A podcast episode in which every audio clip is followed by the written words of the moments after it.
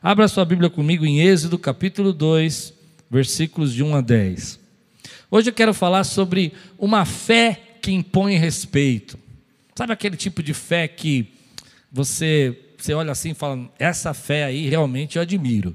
Gente que tem esse tipo de fé me chama muita atenção aquela pessoa que, sabe, no meio das lutas, ela tem um posicionamento, tanto espiritual como emocional, diante da fé. Quero falar com você sobre isso, essa fé que impõe respeito. Eu conheci algumas pessoas assim na minha jornada de vida.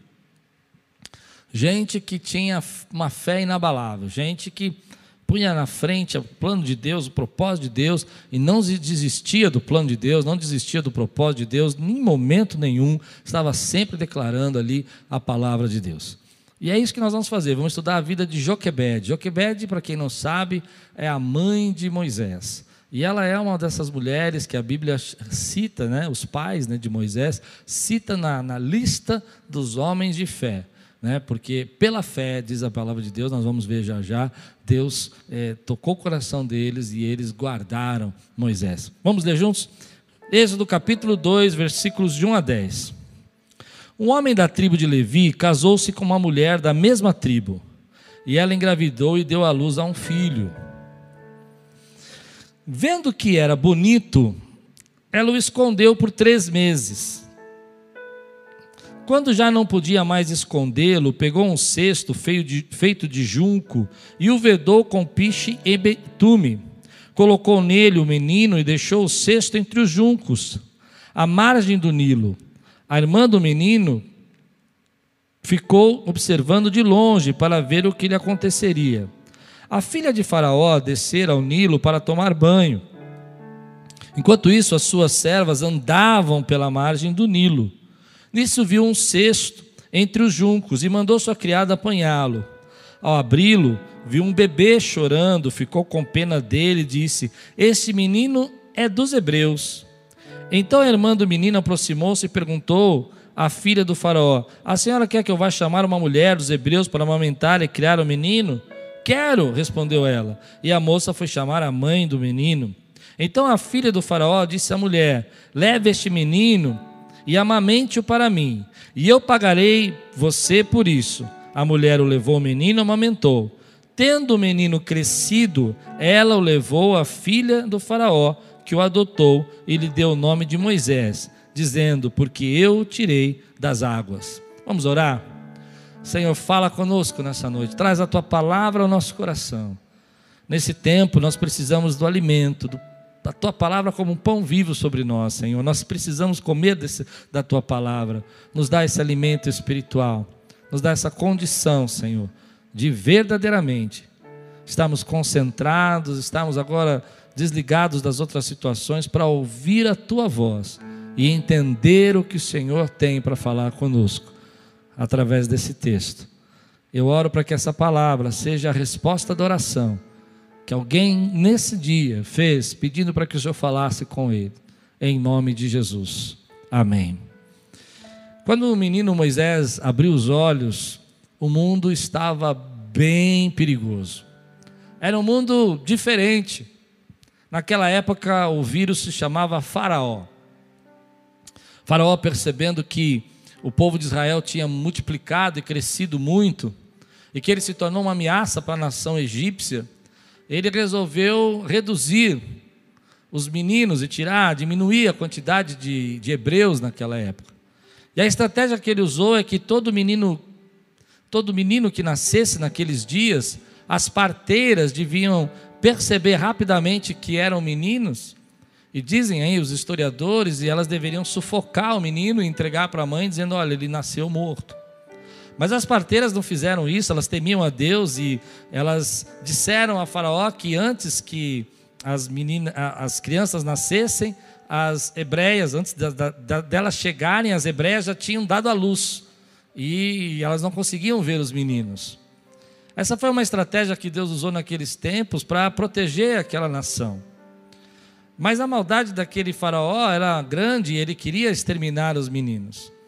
Então, quando Joquebed teve seu filho, ela olhou, e Hebreus vai falar isso, nós vamos ler Hebreus, ele vai dizer que ela viu pela fé que Deus tinha um grande propósito nele, Em Êxodo fala que ele era bonito, em Hebreus fala que ela viu um propósito que Deus tinha nele.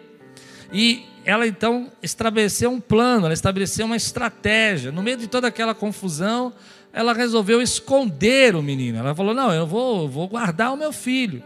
E você imagina toda a tensão de que é ah, os, um menino, é, quando criança, se você teve filhos, você sabe que crianças choram, crianças têm aquelas cólicas, e ela tinha que esconder o menino.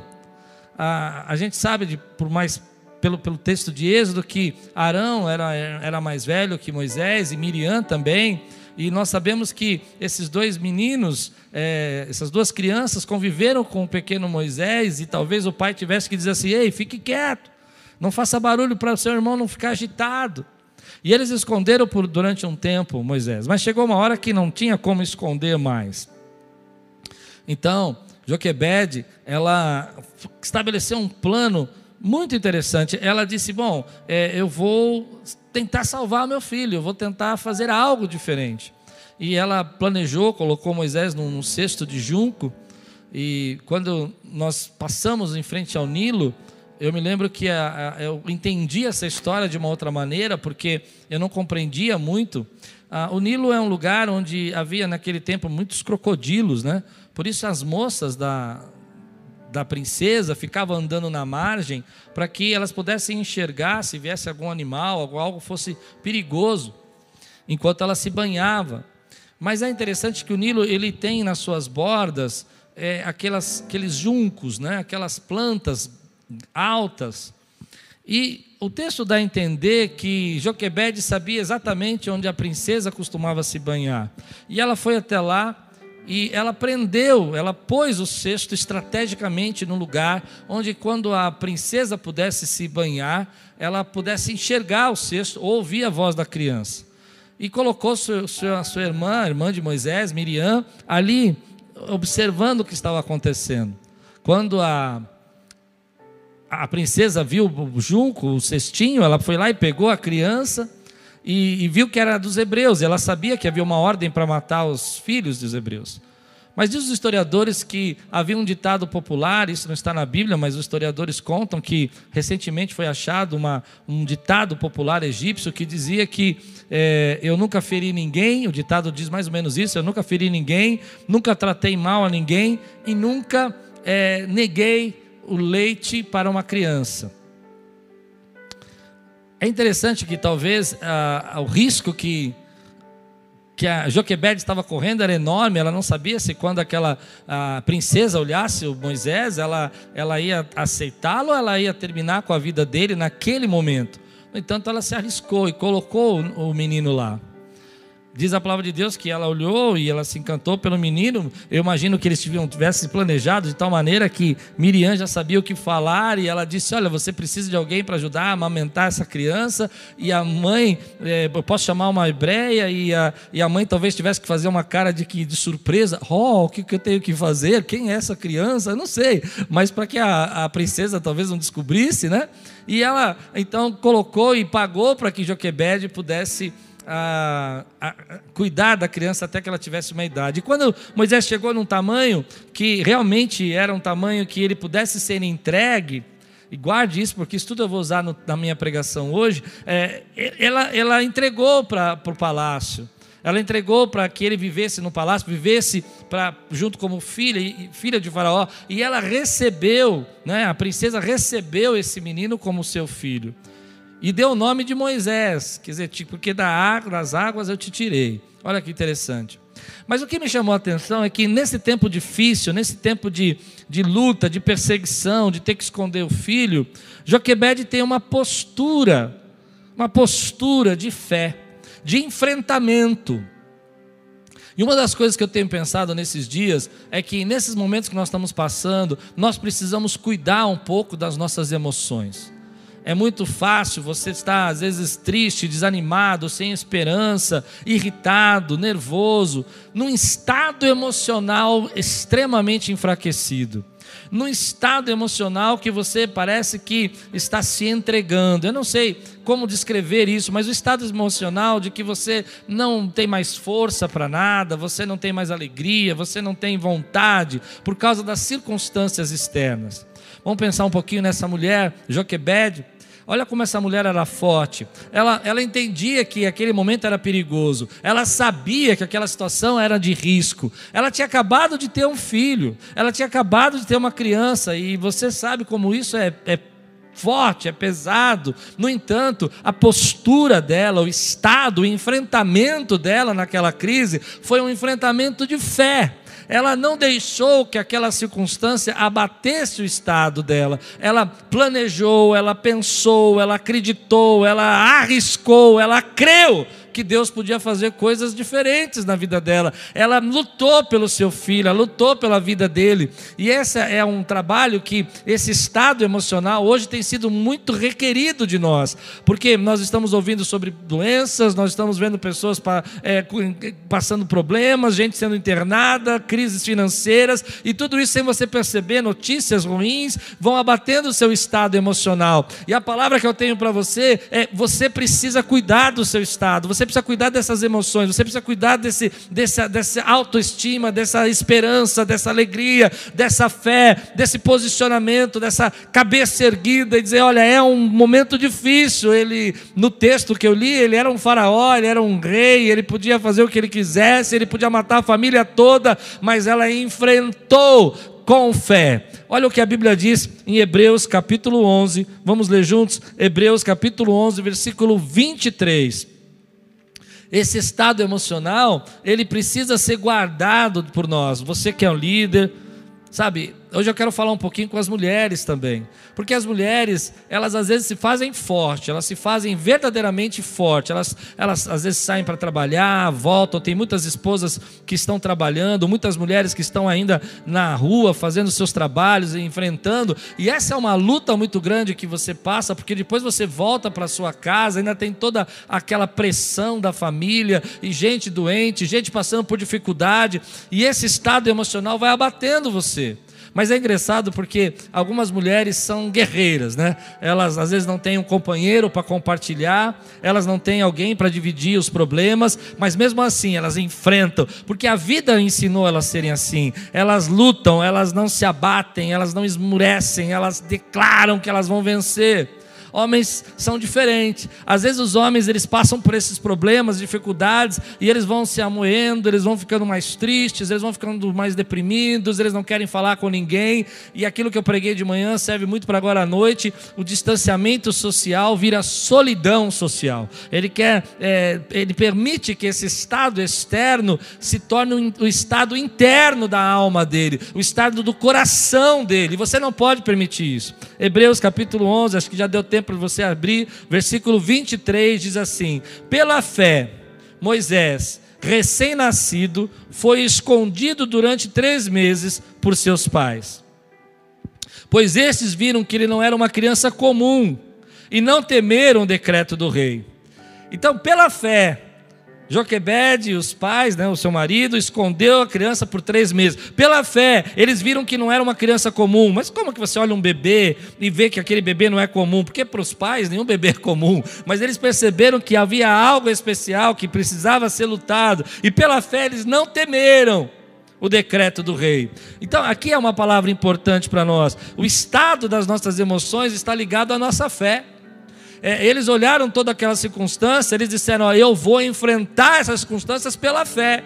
Eu não vou dizer que é fácil, eu não vou dizer que o rei não tem poder, eu não vou que, dizer que não é perigoso, eu não vou dizer que ah, é, não é difícil esconder um bebê e um, alguma patrulha pode entrar na minha casa, mas pela fé eu vou enfrentar essa situação. Pela fé, eu vou ter uma fé que impõe respeito, entende? Eu vou ter uma fé que diz: Ei, eu conheço a realidade, mas eu vou enfrentar essa realidade. Eu conheço esses problemas, mas eu não vou deixar esses problemas me abater. Eu vou mudar a minha circunstância, eu vou mudar a minha situação na medida do que eu posso fazer. Eu talvez não possa resolver tudo, mas eu vou resolver isso do, do que está no meu alcance. Eu vou tornar a minha casa um ambiente melhor. Eu não vou deixar a tristeza tomar conta da minha família. Eu não vou deixar que esse estado emocional prejudique ainda mais o meu trabalho, ainda mais a minha, minha situação financeira, ainda mais o meu relacionamento. Em outras palavras, palavras, a situação é difícil, mas ela resolveu, Joquebed resolveu não se entregar. E eu estou dizendo para você: estamos numa situação difícil, mas em nome de Jesus, não se entregue, meu irmão. Deixe Deus trazer planos, deixe Deus trazer estratégias, deixe Ele renovar a tua fé. Outro dia, eu estava pensando sobre isso e eu comecei a me sentir um pouco mais triste. Muita pressão, muita pressão. Aluguéis para pagar, situações para enfrentar, problemas de famílias da nossa igreja, gente passando por problemas, enfermidades. E eu percebi que o meu estado emocional começou a cair. E na hora eu comecei a orar, querido. Eu comecei, eu fui para o meu, meu quarto de oração, comecei a escrever minha oração, e a frase que saiu foi essa: Já está muito difícil, mas se o meu estado emocional cair, vai ficar muito pior. Há um provérbio que diz assim: se no dia da angústia você se demonstrar fraco, pequena será a sua força. O que, que Provérbios quer dizer? Que se no meio do problema, você ao invés de enfrentá-lo, você acreditar, você buscar fé para vencer, por isso que eu falei hoje de manhã, você venceu 62 dias, ou seja, Deus te deu graça, isso é fé para você agora tomar uma, uma força, uma energia para você viver mais os outros 30 que nós tivemos que passar, ou 60, não sei, mas pela graça de Deus, você vai vencer em nome de Jesus. Joquebede é essa mulher, que ela olhou as circunstâncias, as dificuldades, ela procurou estratégia, ela escondeu. Mas aí vem agora a mensagem que eu quero trazer para você. A primeira parte dela e a primeira coisa que eu aprendi nessa, nessa quarentena foi: não posso deixar que circunstâncias, notícias, palavras abatam o meu coração, mudem o meu estado. Eu não posso deixar que esses problemas afetem mais a minha vida, mais a minha emoção do que tudo né, já está afetando. Eu não posso permitir que as dificuldades, os problemas e, e as lutas que nós estamos passando venham fazer com que o meu estado, a minha emoção, meus sentimentos, a minha paixão por Deus, a minha adoração caia.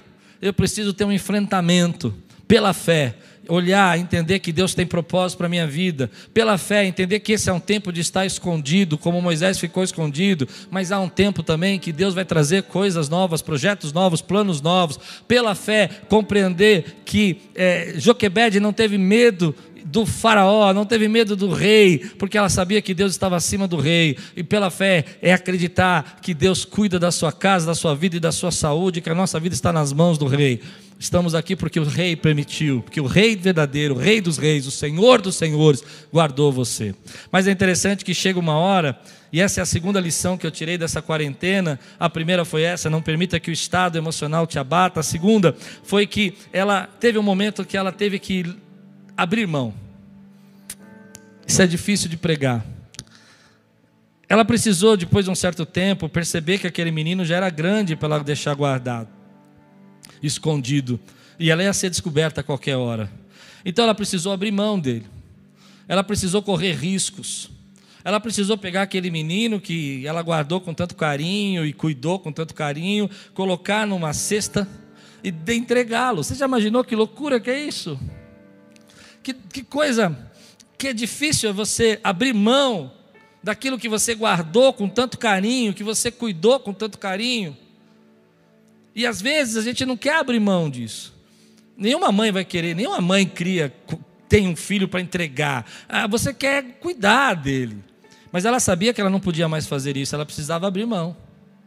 E uma das lições que eu aprendi nessa quarentena são situações, sonhos, planos que você precisa abrir mão, que você precisa deixar Deus controlar, Deus cuidar. Talvez você começou esse ano pensando que ia fazer isso, aquilo, aquilo outro, e você tinha todos os projetos na sua mente, e agora você está triste, teu estado está abatido porque você está guardando isso e você sabe que não é o momento e você precisa abrir mão. A quarentena me ensinou que a gente precisa abrir mão de algumas coisas para que a gente possa continuar possa crescer. É um sacrifício. É um sacrifício. Joquebede está fazendo um sacrifício, ela está entregando o filho. Ela não sabe se a filha do faraó vai pegar e vai olhar e vai dizer assim: Uau, esse menino é lindo, eu vou ficar com ele. Ela não sabe. Ela, ela não sabe se ele vai falar: Não, eu vou cumprir o decreto do Faraó. Ele não era para estar tá vivo. Ah, alguma hebreia não teve coragem, mas eu tenho. Ela não sabe. Mas é interessante que quando você sacrifica algo que é precioso a você, Deus começa a trazer coisas, milagres, respostas para esse sacrifício. Isso é muito forte para mim. É, o sacrifício que eu estou dizendo é quando você sacrifica o teu sonho e confia na graça de Deus, sacrifica o teu plano, entrega o teu plano, entrega os teus projetos na mão de Deus e confia que Ele vai fazer. E você começa a perceber que tudo aquilo que vocês têm extremamente apego, às vezes Ele não, não dá mais para você esconder, não dá mais para você guardar, você precisa entregar. Você precisa entregar isso. E a quarentena me ensinou isso. Ela me ensinou que algumas coisas que a gente estava muito apegado, muito preocupado, tentando guardar, precisavam abrir mão. Elas não eram tão importantes. Elas não eram tão importantes assim. Haviam essências mais importantes. Eu não estou dizendo que o filho de, de Joquebed não era importante, mas eu digo que chegou o momento que ela precisava abrir mão. E a quarentena nos trouxe ao momento que há coisas que você vai precisar abrir mão. Ela nos trouxe esse momento onde você chega um momento que você estava escondendo a crise do seu casamento, mas agora você precisa abrir mão dessa orgulho, dessa vaidade, dessa briga toda para que haja paz na sua casa e você vai fazer. Porque não é importante o que você, o que você estava se apegando, o que é importante é o que Deus colocou na sua vida. Abrir mão. Eu aprendi que algumas coisas que eu precisava abrir mão eram difíceis, mas quando tudo isso aconteceu, o primeiro impacto que veio no meu coração foi dizer: Bom, Deus, isso aqui não é. Isso, como é que nós vamos fazer? E esse projeto? Eu tinha que abrir mão. Esse projeto não vai dar para fazer agora. Mas Deus vai conduzir a história. Sabe por quê? Porque não existe acaso com Deus. Em todo esse momento, a fé de Joquebed fez ela fazer um plano. Ela entendeu esse plano, ela construiu o plano, mas ela tinha que confiar na graça de Deus. E tudo que Deus vai fazer, você vai perceber que não tem coincidência. Não tem coincidência porque Deus tinha um propósito por trás de tudo isso. Você precisa entender que quando Joquebed coloca aquele menino e o libera, a liberação que ela faz, faz com que ela recebe de volta em dobro. E assim Deus trabalha conosco. Quando você libera algumas coisas da sua vida, quando você libera algumas coisas que você estava pegando na sua mão, não é que você vai ter menos, mas o sacrifício que você faz traz de volta para você bênçãos que você não podia imaginar. Você libera aquele apego que você tinha por uma coisa, um bem material, porque agora não dá tempo de pensar mais nisso, existem outras coisas mais importantes, a tua vida, a tua saúde, os seus filhos. Você libera isso e Deus te traz em dobro os teus filhos, a tua família, o amor. Olha o que acontece. Ela abriu mão daquela criança para que a, a, a filha do faraó pudesse vê-lo e salvá-lo, mas ela recebe ele de volta. Isso é muito, muito doido da palavra de Deus. Eu fico espantado. Ela recebe de volta, querido, a criança para que ela possa cuidar cuidar por mais um tempo e ainda vai ser paga para cuidar. Acho que ele não dá para entender. Ela ainda vai ser paga para cuidar aquilo que ela abriu mão, sabe? Aquele desejo que você tinha de que as pessoas vissem você, que soubessem o teu valor. Você abre mão disso e Deus traz de volta o valor, a graça, a bênção dele e abençoa a tua vida porque você entendeu que não depende de você. Então ela, ela abre mão e ela recebe de volta o pagamento para cuidar do filho. Quantas vezes na nossa vida não é assim? Às vezes a gente tem algo de Deus na nossa vida que nós nos apegamos demais. Eu estou pensando na história de Abraão. Abraão esperou muito tempo o filho da promessa. O filho da promessa era Isaac. E é uma, uma coisa estranha que Deus vai fazer isso, né? Depois que Isaac nasce, cresce, é cuidado, Deus fala: agora vai lá e sacrifica o seu filho. Hebreus também vai dizer que pela fé Abraão fez isso, crendo no poder de Deus para que pudesse ressuscitá-lo. Uau, forte, né? Mas ele foi lá.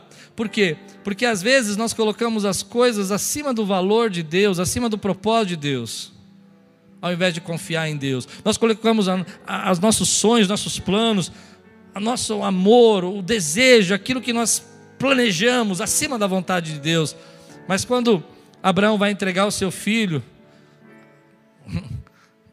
ele é impedido de fazer isso, porque ele já tinha sacrificado de coração, ele já tinha entregue de coração, ele liberou para receber verdadeiramente o filho da promessa e a promessa. na vida de, de Joquebede, não existe coincidência, porque quando ela entrega e libera Moisés, ela recebe de volta por um tempo. Mas diz a Bíblia que quando ela está numa certa idade, ele está numa certa idade, ele vai ser levado ao palácio para viver como filha do faraó. E ela vai como filha da filha do faraó. E ele vai receber um nome. Aí que ele recebe o nome, Moisés, porque tirado das águas, diz a Bíblia. Mas olha que interessante. Naquele momento, a mãe de, de Moisés teve tempo de passar todo o conhecimento hebraico, tudo aquilo que ela precisava saber de Israel, mostrar para ele quem ele era, que nação ele era. Isso vai ser muito importante porque Moisés vai ser o libertador, ele tem uma promessa. Mas quando ele é entregue, ele vai entrar no palácio. E ele vai sair de uma cabana, imagine isso, aquela criança, aquele, é, eu imagino que ele tinha alguma, alguma, quase 10 anos, um pouco menos talvez, e ele vai saindo de uma cabana, de uma choupana, ele vai entrando num palácio, e ele vai ser exposto a coisas que ele nunca tinha visto. A primeira coisa que ele vai ser exposto é a liberdade. Lembra que o povo de hebreu era, o povo hebreu era escravo, mas agora ele está sendo exposto à liberdade. Ele vai enxergar uma nação livre, ele vai chegar uma nação rica, ele vai chegar uma nação que tem uma qualidade de vida algo que ele não conhecia até aquele momento. Ele vai ser educado, ele vai ser preparado, ele vai ser ensinado. E toda essa história é a formação de Deus para que ele seja o libertador do povo de Israel. Deus está expondo aquele jovem aquilo que os seus pais não podiam expor, aquilo que a sua família não podia conhecer, está tirando dele aquela mente de escravo para que ele pudesse declarar que Deus era o libertador do povo de Israel. Eu sei, tem uma uma longa história até isso acontecer, mas a formação de Moisés a formação da caráter, da palavra, veio pelos seus pais. Joquebede teve o tempo de, de ensiná-lo, mas também há um tempo em que ele vai ser exposto a coisas novas, um tempo para ele enxergar coisas que ele não enxergava.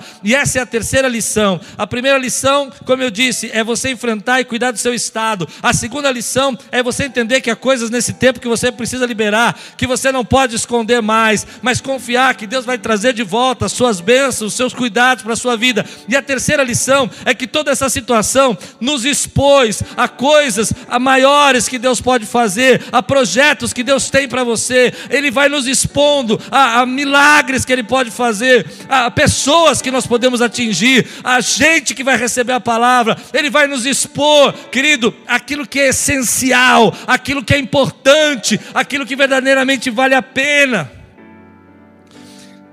Você foi exposto, querido, você foi exposto nesse tempo a cuidar da sua saúde, você foi exposto nesse tempo a olhar para a sua casa, a olhar para a sua família. Você foi exposto nesse tempo, querido, a pensar em você de uma maneira diferente.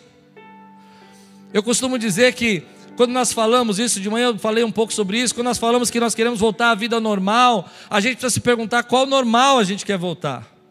Porque às vezes você estava no normal, onde você não via os seus pais, onde você não tinha tempo para sua esposa, onde você não tinha tempo para os seus filhos. Eu não sei se é esse normal que a gente precisa voltar, porque esse normal não era normal, mas nós nos acostumamos com aquilo que não é normal.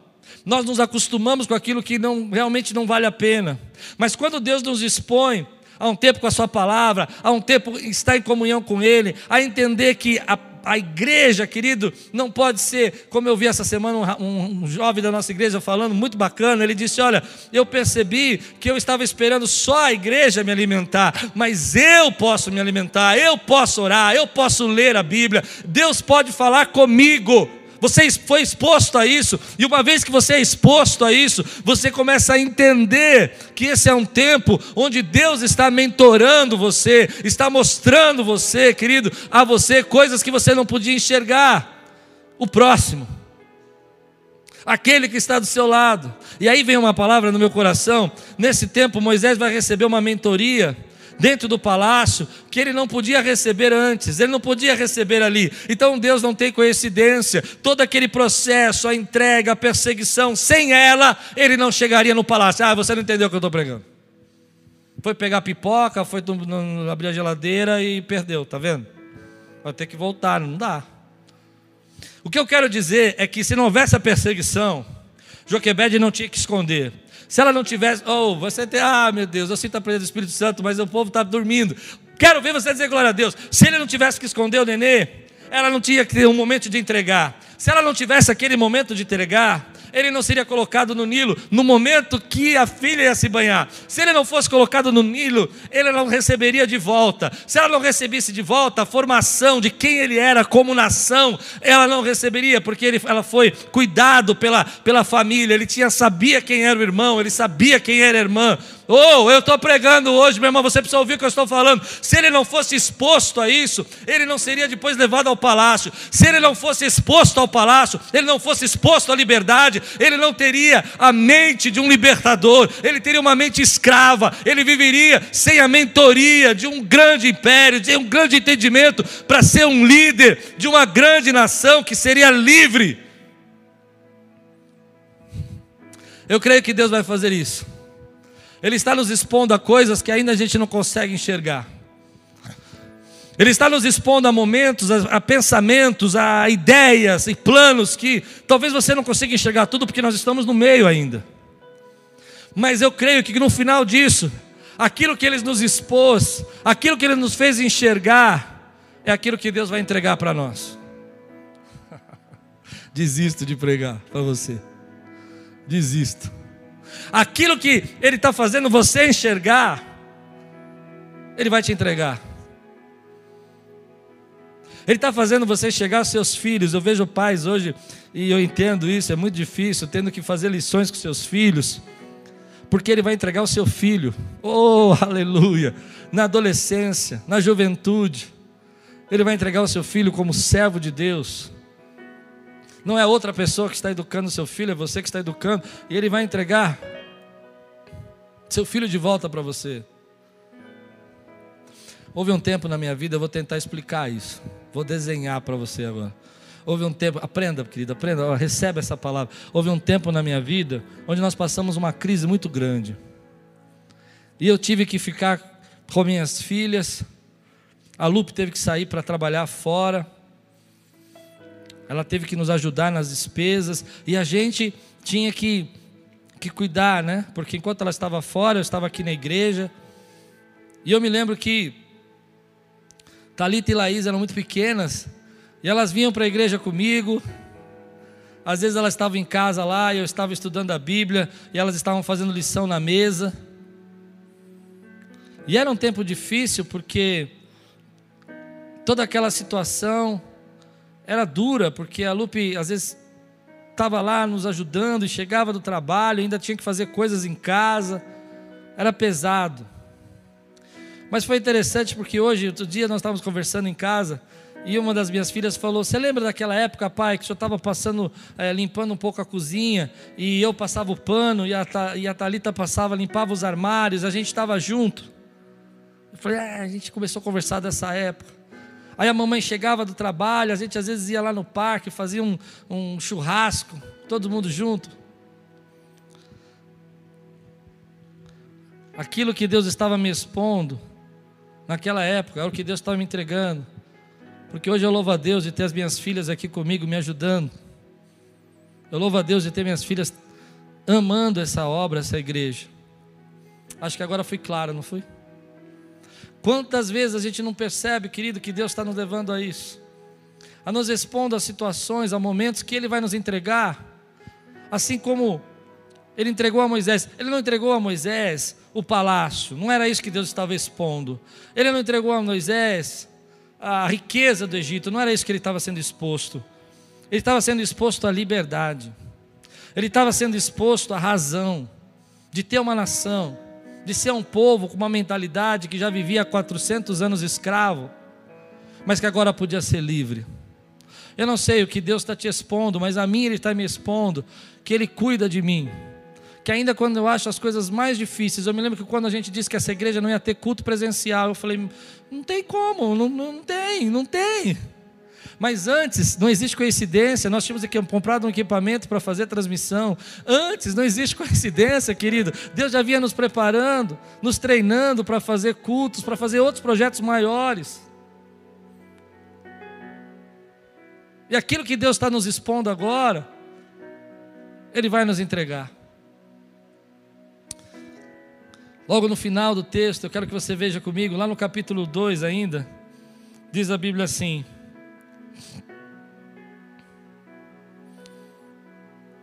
versículo 23 a 25. Muito tempo depois morreu o rei do Egito. Os israelitas gemiam e clamavam debaixo da escravidão, e o seu clamor subiu até Deus.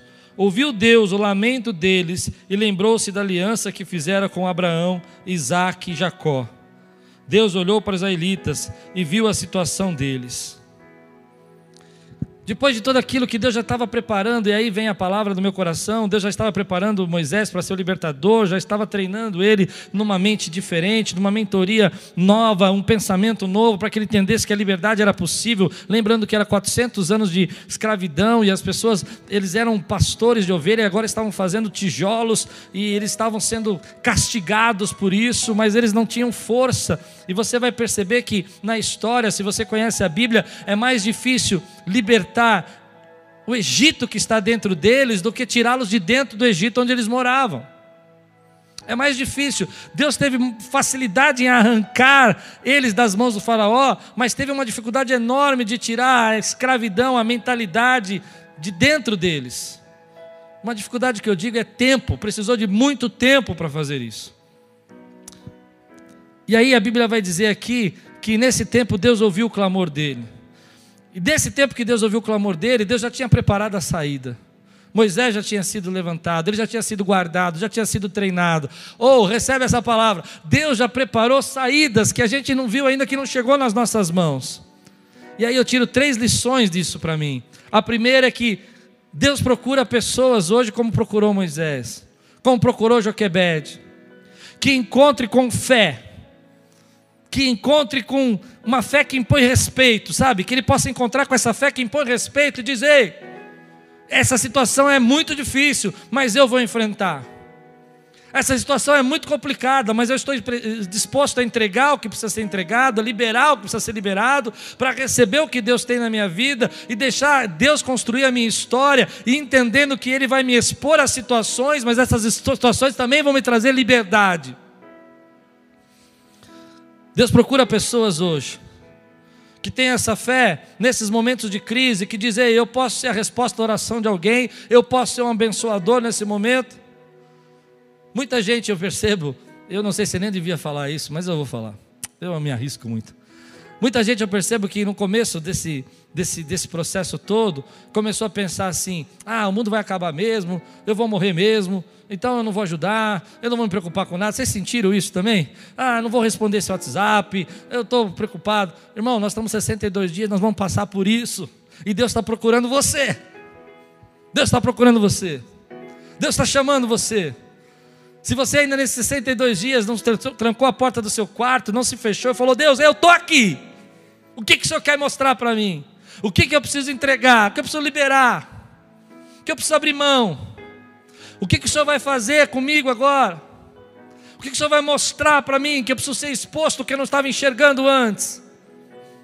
A segunda lição, que além de Deus estar procurando pessoas, é que dificuldades não apagam os planos de Deus. Deus usa a dificuldade para construir o plano dele. Oh, aleluia! Eu quero ouvir você dizer glória a Deus. Tem alguém aqui que pode dizer glória a Deus aqui? Deus usa, querido, a dificuldade para construir o plano dele. Ele usou toda essa dificuldade para levar Moisés para dentro do palácio do Faraó.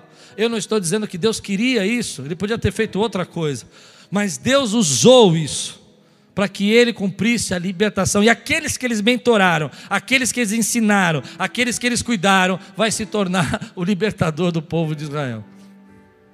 Dentro da casa deles vai sair a libertação.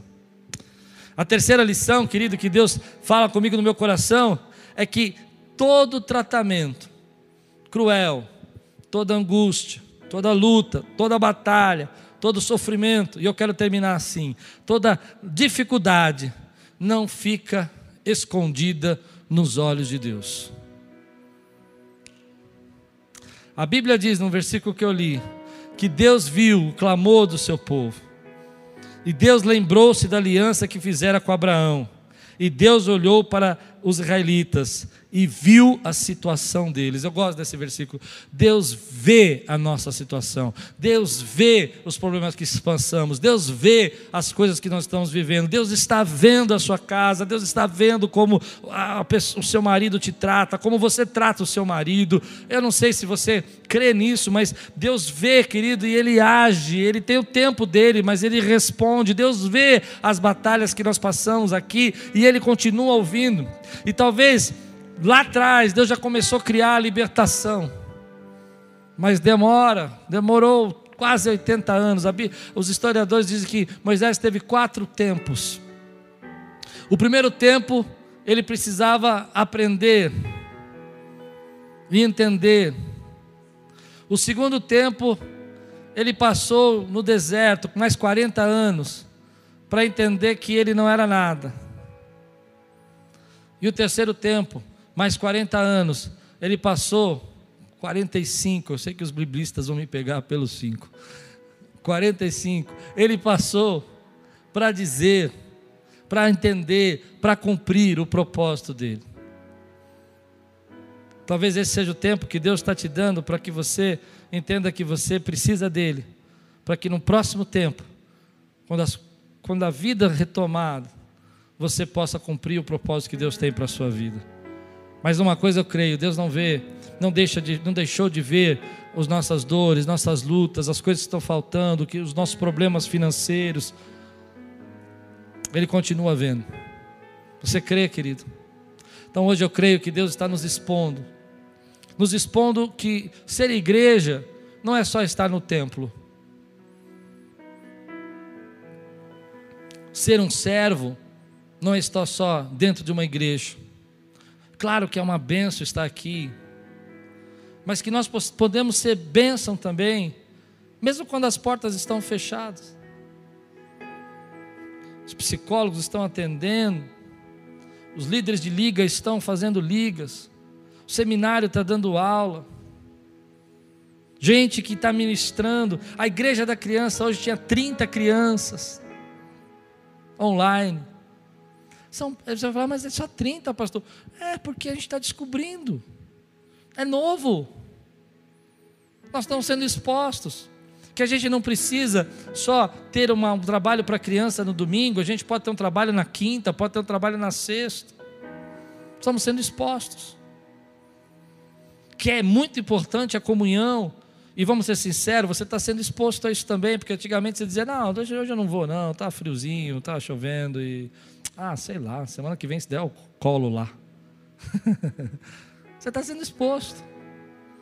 Você está sendo exposto, querido, à falta que faz, a adoração, o clamor, o louvor, a oração. Uma equipe de intercessores intercedendo por nós o tempo todo, orando. Eu vejo lá no WhatsApp, peço oração por esse, estão orando. Tantos outros, não dá para falar de todos, querido, não dá para falar de todos nossos irmãos aqui fazendo transmissões, gravando, editando. Por quê? Porque a gente é exposto, querido, que uma igreja é feita por uma comunhão e uma família, a família de Jesus, e não é feita por prédios. Atendimentos, casais sendo socorridos. Que a gente não depende de, do prédio, a gente depende de Jesus. E é Jesus que nos uniu nisso. Somos expostos também, que é muito importante às vezes estar todo mundo junto adorando a Deus e ver aquela unção, aquela presença de Deus poderosa, sabe? Aquela nuvem de glória. Ai, que saudade dessa nuvem de glória. Quando a gente estava aqui no final de campanha e parece que a igreja está toda cheia de glória, né? E a igreja cantando e nós chorando e, e aquilo tudo arrepiando a gente. É verdade, não é? Nossa, nossa, aquele arrepio, a gente é exposto que sem isso a vida é diferente. Mas aquilo que Deus nos expõe, e nos mostra, nos revela, é porque Ele vai trazer para a nossa vida de uma maneira maior, mais forte. E eu creio que quando a igreja voltar desse período, nós vamos ser mais fortes. Eu creio que quando você voltar desse período, você vai ser um adorador. Já era, mas agora numa dimensão muito maior. Já era um, um intercessor, uma dimensão muito maior. Mas saiba, querido, você que está sofrendo, você que está passando por dificuldade, a Bíblia diz e viu a situação deles. Deus vê a nossa situação. Deus vê as lutas que eu passo, você passa, e nenhuma delas passa desapercebida. Nenhuma delas passa desapercebida. Mas lembra, querido, que nada nos planos de Deus é coincidência. No final, tudo isso, tudo isso, todos esses problemas vão se tornar em bênção na sua vida. Você recebe essa palavra hoje? Recebe. Aleluia.